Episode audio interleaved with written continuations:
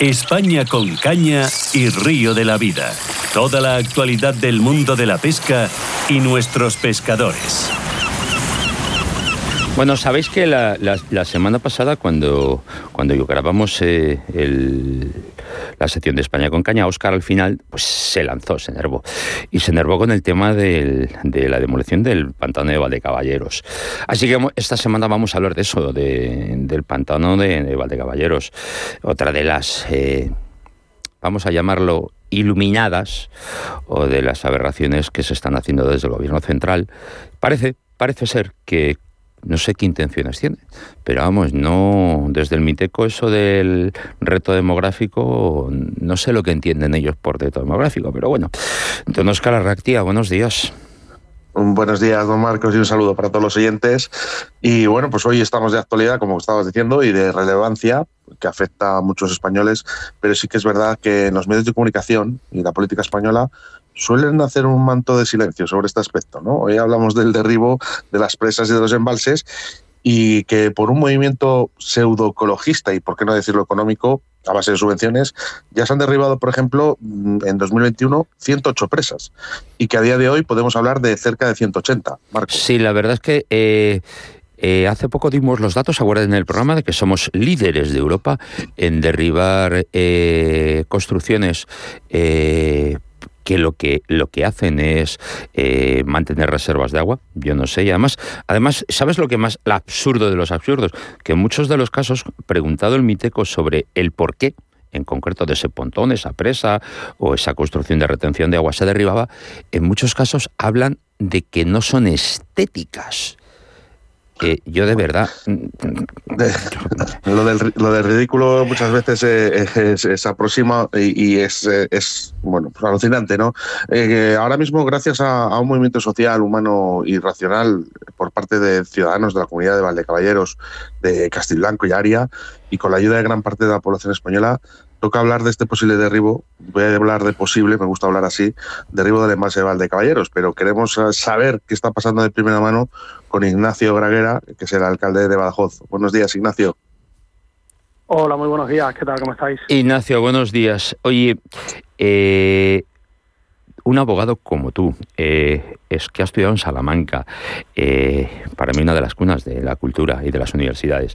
Cuando, cuando escuchas estas absurdas eh, eh, iniciativas o estas absurdas actuaciones por parte del gobierno central, ¿tú cómo te quedas? Pues como nos quedamos todos, ¿no? Perplejos, porque, porque no se entiende, no, no se comprende.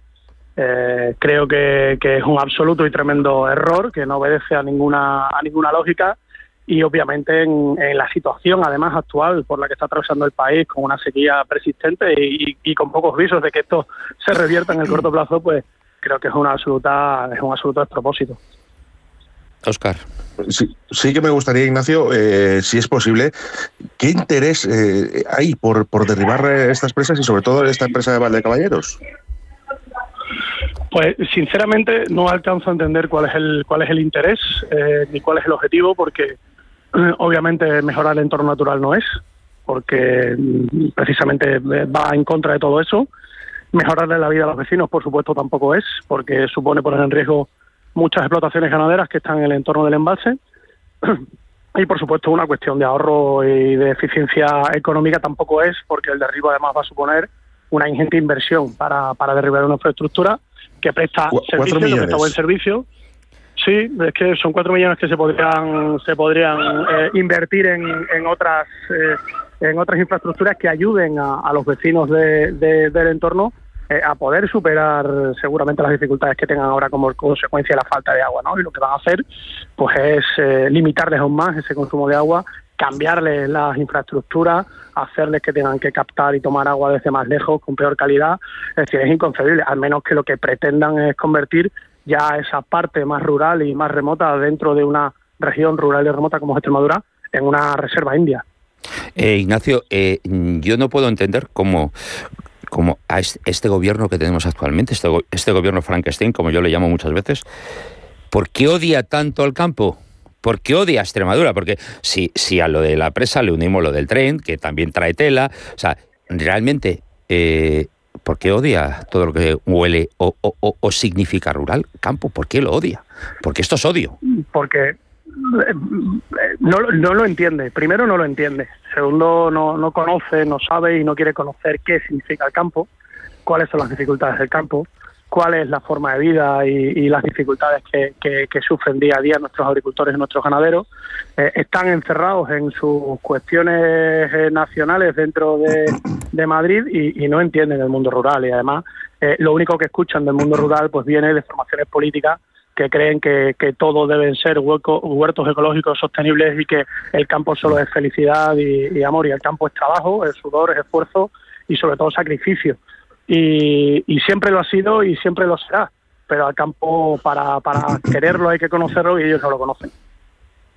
Hay, hay una planificación para que grandes empresas multinacionales, que a su vez controlan fondos de inversión, por cierto, quieren quedarse con este poder del agua, que es un derecho que yo creo que tenemos todos, y además quieren obligar a planificar la manera que optamos al control y esta gestión de las aguas. Eh, ¿Qué nos puedes decir sobre esto, Ignacio?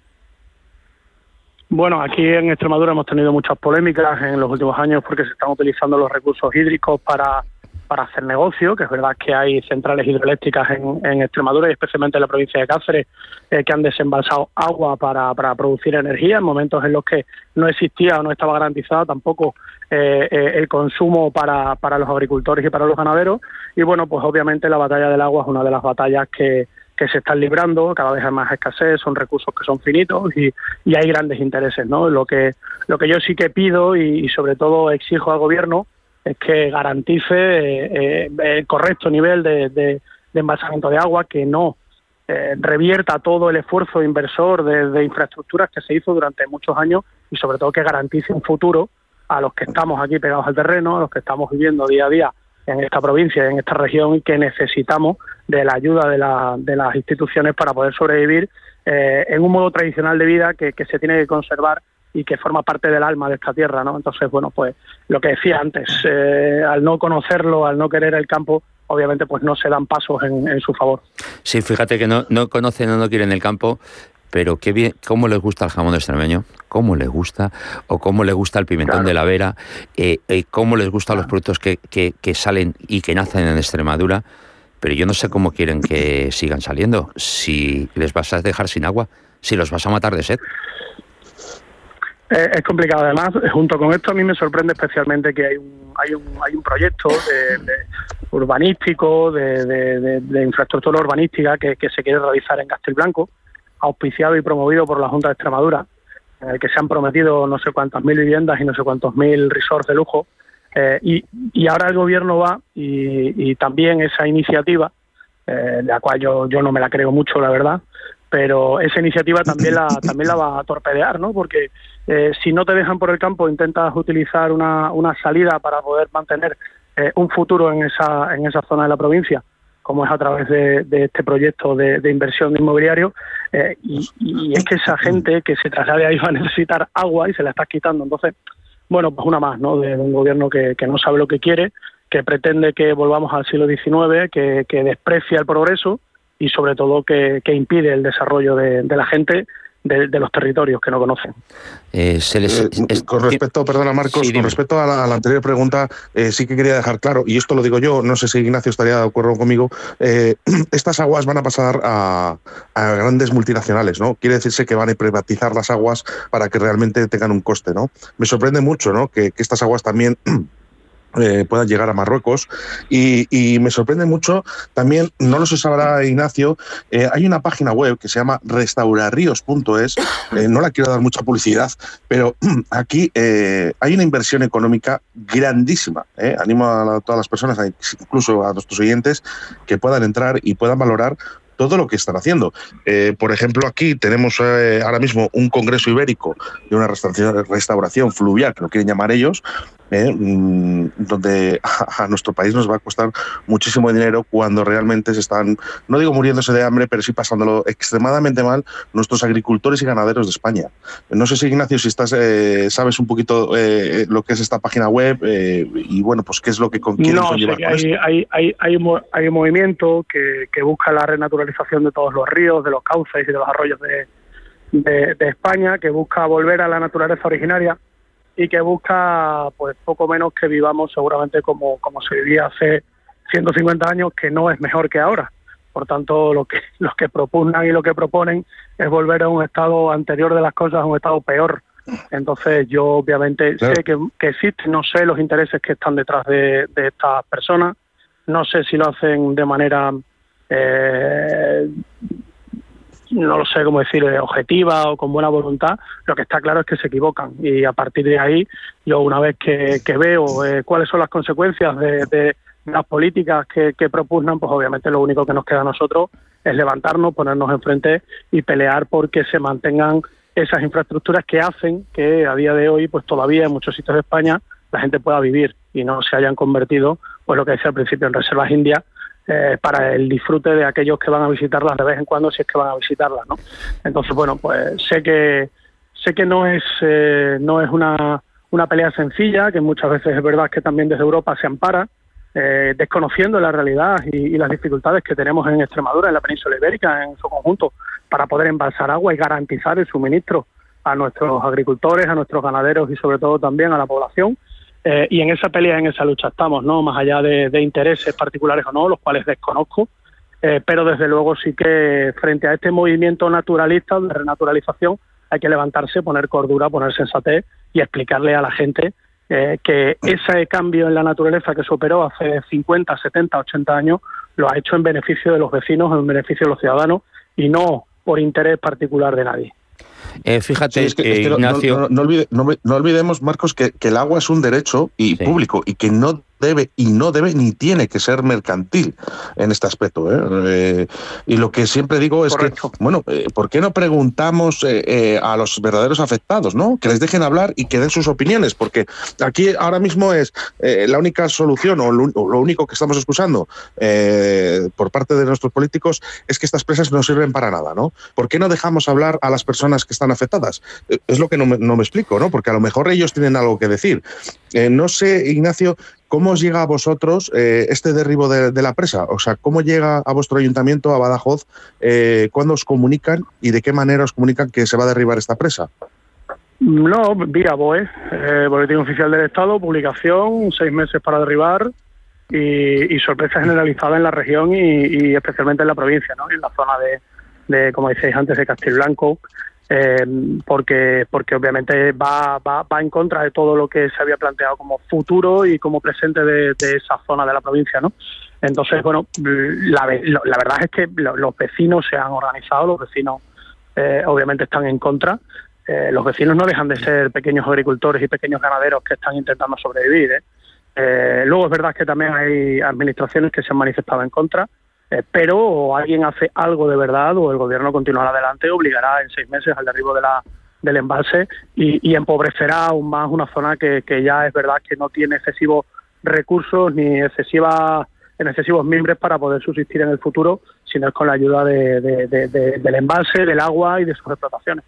Fíjate, Ignacio, que eh, Oscar, eh, has dicho lo del tema que son políticas que vienen de Europa. Eh, pero qué bien manipula hasta el gobierno las supuestas políticas europeas. Eh, sí, es cierto que en Europa hay un movimiento de poder volver a recuperar los cauces de agua a sus estados eh, a sus estados anteriores, siempre y cuando se pueda y siempre y cuando el nuevo cambio no sea todavía más dañino. Pero es que es curioso que España es líder absoluta de toda Europa en derribar presas y construcciones para retención de aguas es que España solo tiene más de la mitad de todo lo que se ha derribado de Europa. Más de la mitad. Entonces uno, uno, uno no entiende eh, de verdad. Eh, mm, yo ya no sé. No, y que nosotros, nosotros tenemos una suerte, una inmensa suerte, y es que con la orografía que tiene este país, eh. es relativamente sencillo, si tienes los fondos para hacerlo, aumentar exponencialmente la capacidad de embalsamiento de agua. Sí. no somos un país plano en el que tengas que construir grandísimas infraestructuras, sino que te puedes aprovechar de la geografía física del país, de eh, las cuencas que tenemos, que son bastante eh, caudalosas, eh, sobre todo en aguas subterráneas. la orografía del país lo beneficia y además es que lo necesita, porque en, esta comparativa europea nosotros no podemos comparar con Francia, en el que mucho más, por supuesto, con Holanda, con Alemania, nos tenemos que comparar con el sur de Europa Y si uno ve eh, la situación que, que puedan tener países como Italia, como Portugal, como España, como Grecia, pues no tienen nada que ver con el norte de Europa. Y por tanto no se le puede dar la misma solución ni se pueden tomar eh, las mismas medidas respecto a unos de otros. Si nosotros necesitamos embalsamiento, nosotros necesitamos tener la capacidad de poder decidir nuestro futuro porque tenemos garantizado un suministro básico, como decíais antes, que es el agua, eh, y nosotros no podemos estar en el mismo en el mismo eh, eh, parámetro que pueda estar Finlandia o, por supuesto que pueda estar Holanda no somos otra cosa y, tenemos que hacer otras cosas para garantizar a nuestros vecinos, a nuestros empresarios, ganaderos en este caso, pues la subsistencia.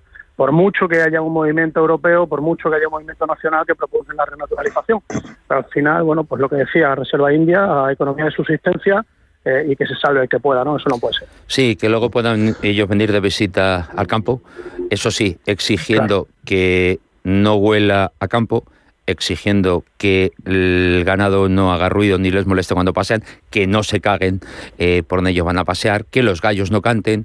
Eh, de verdad, es, que, es, que yo digo una cosa, las cosas se pueden hacer mal, se pueden hacer muy mal, y luego las cosas se pueden hacer como las hace este gobierno. Es que de no tiene, no tiene de verdad sentido. Yo no sé si en el Miteco se levantan por la mañana, se sientan todos alrededor de Teresa Madre de Lobo Rivera y ella hace lo que, lo que en las empresas se llama cataratas de ideas. Yo creo que allí hacen catarata de sandeces, por no decir algo más grueso. Y a la, a la sandez más gorda es la línea que cogen cada día porque es que yo si no, de verdad, no lo puedo entender, no lo puedo comprender.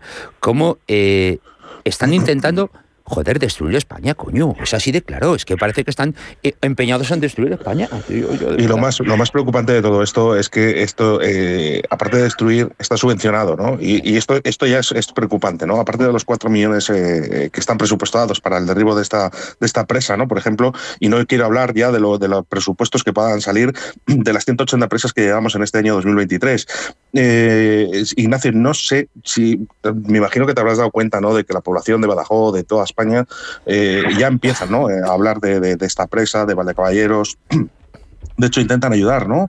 a esta, eh, esta comunidad de vecinos de Valdecaballeros, de Castilblanco y de Aria. no sé si por vuestra parte vais a hacer algún plan para intentar bueno, pues ayudarles o qué, qué, qué es lo que puede hacer desde el Ayuntamiento de Badajoz. ¿Qué plan tenéis?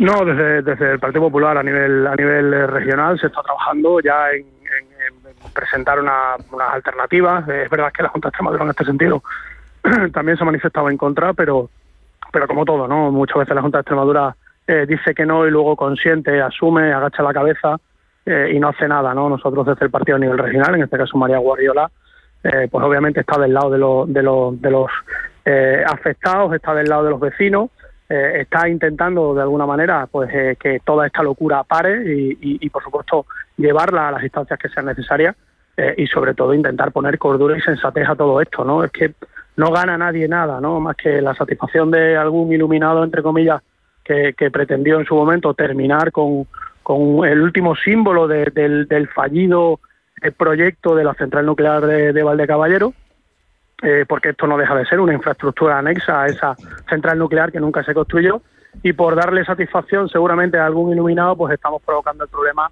a miles de personas que necesitan de verdad, necesitan en mayúsculas, y esto lo recalco, eh, ese envase para poder sobrevivir y para no pasar las penurias que se pasaban cuando no había capacidad de embalsamiento y por tanto no tenían un futuro. ¿no? Entonces, nosotros desde el partido a nivel regional obviamente vamos a, vamos a ayudar, vamos a, alzar la voz, vamos a, acompañar a, los vecinos a, pelear y a luchar contra esta eh, insensatez y contra, contra este despropósito y en ese sentido nos van a tener siempre de su lado.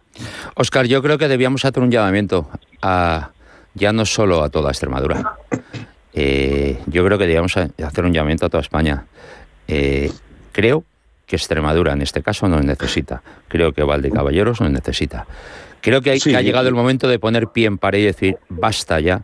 No nos vais a seguir arruinando, no nos vais a seguir eh, quitando el derecho al agua, fíjate tú, como has dicho, es un derecho, el derecho al agua, y no nos vamos a dejar eh, que nos matéis de sed y que acabéis con nuestra ganadería, con nuestra agricultura. Eh, ¿Por qué no decirlo también con la visita de los pescadores que iban al que van al embalse de Valdecaballeros y dejan dinero en los pueblos? Bueno, claro, es que es una es que es una es que es una zona de, pescadores eh, que atrae a, cientos de pescadores a lo largo y a miles a lo largo del año, que genera riqueza. ¿eh? Siempre hablo de, de, ganaderos y agricultores, pero en Extremadura la, la caza y la pesca es un factor y un motor de desarrollo económico también. ¿eh? Totalmente. Eso, eso obviamente no, no hay que dejarlo atrás ni olvidarlo, aunque sea una actividad eh, diferente, pero, pero desde luego genera riqueza y en esa zona especialmente mucha riqueza. Sí, mi, opinión al respecto, Marcos, eh, que acabas de decir eh, este llamamiento a la población española, es que realmente ha sido, Valdecaballeros ha sido la gota que colma el vaso, ¿no? creo que ahora mismo sí que realmente tanto pescadores como cazadores como esta comunidad eh, se ha puesto de acuerdo por fin para que esta presa no se, no se destruya, ¿no? Y aparte, no, ya no solo de nuestros intereses, sino lo que es nuestra, bueno, pues nuestra devoción y nuestro campo y nuestra vida, ¿no? Y, mucha parte pues pasa por esta presa. Creo que Ignacio ha sido bastante claro en, las respuestas y sí que me gustaría que lo fuera también eh, en esta pregunta que le voy a hacer ahora mismo, que es... Eh, que ya es la última. Que, ya la última. Sí, sí, si crees, si crees que hay alguna posibilidad, ¿no? De, de frenar todo esto, ¿no? Sí, sí lo creo. Sí lo creo. Creo que, la hay si, eh, si, si, todos vamos a una, eh, instituciones locales, instituciones provinciales, instituciones regionales, eh, si la sociedad civil, si la, gente sensata de, Extremadura y de este país se, se une, yo creo que podemos terminar con este propósito y podemos dejar que las cosas sigan su curso y sobre todo que la gente pueda disfrutar de esa de esa eh, infraestructura hídrica que necesitan. Yo creo que es posible, pero tenemos que tenemos que ir todos juntos de la mano y tenemos que plantarnos frente al gobierno eh, y hacerle entender que, que, no todo vale y que este despropósito se tiene que terminar. Pues eh, por nuestra parte no va a quedar eh, el esfuerzo y el apoyo a todo lo que todo lo que hagáis y todas las iniciativas que surjan. Y como dice, has dicho Ignacio, la caza y la pesca son muy importantes para Extremadura. Eh, este año nos volveremos a ver en FECIEX, me imagino, ¿no, Ignacio? Seguro que sí, además estamos deseando ya que llegue porque cada año la verdad es que es mejor. Pues eh, gracias por, eh, por, este atraco que te hemos hecho, gracias por estarte en los micros. Eh, dale muchos recuerdos a Blanca, de mi parte, que es con quien siempre hablo. Y no nos olvidemos de Lourdes, tu jefa de prensa, que es un encanto, se lo dices de mi parte. Muchísimas gracias a vosotros por querer contar conmigo y, ánimo porque esta batalla la tenemos que ganar. Eso es, esta batalla hay que ganarla, así hay que ser. Muchas gracias, Ignacio. no, no, olvidemos que el agua, eh, me quiero despedir con esta frase, no olvidemos que el agua es un derecho y es público y que no debe tener, eh, que tiene que ser mercantil. Eh, muchísimas gracias a todos y buen día. Venga, hasta luego a los dos. Un abrazo, hasta, luego.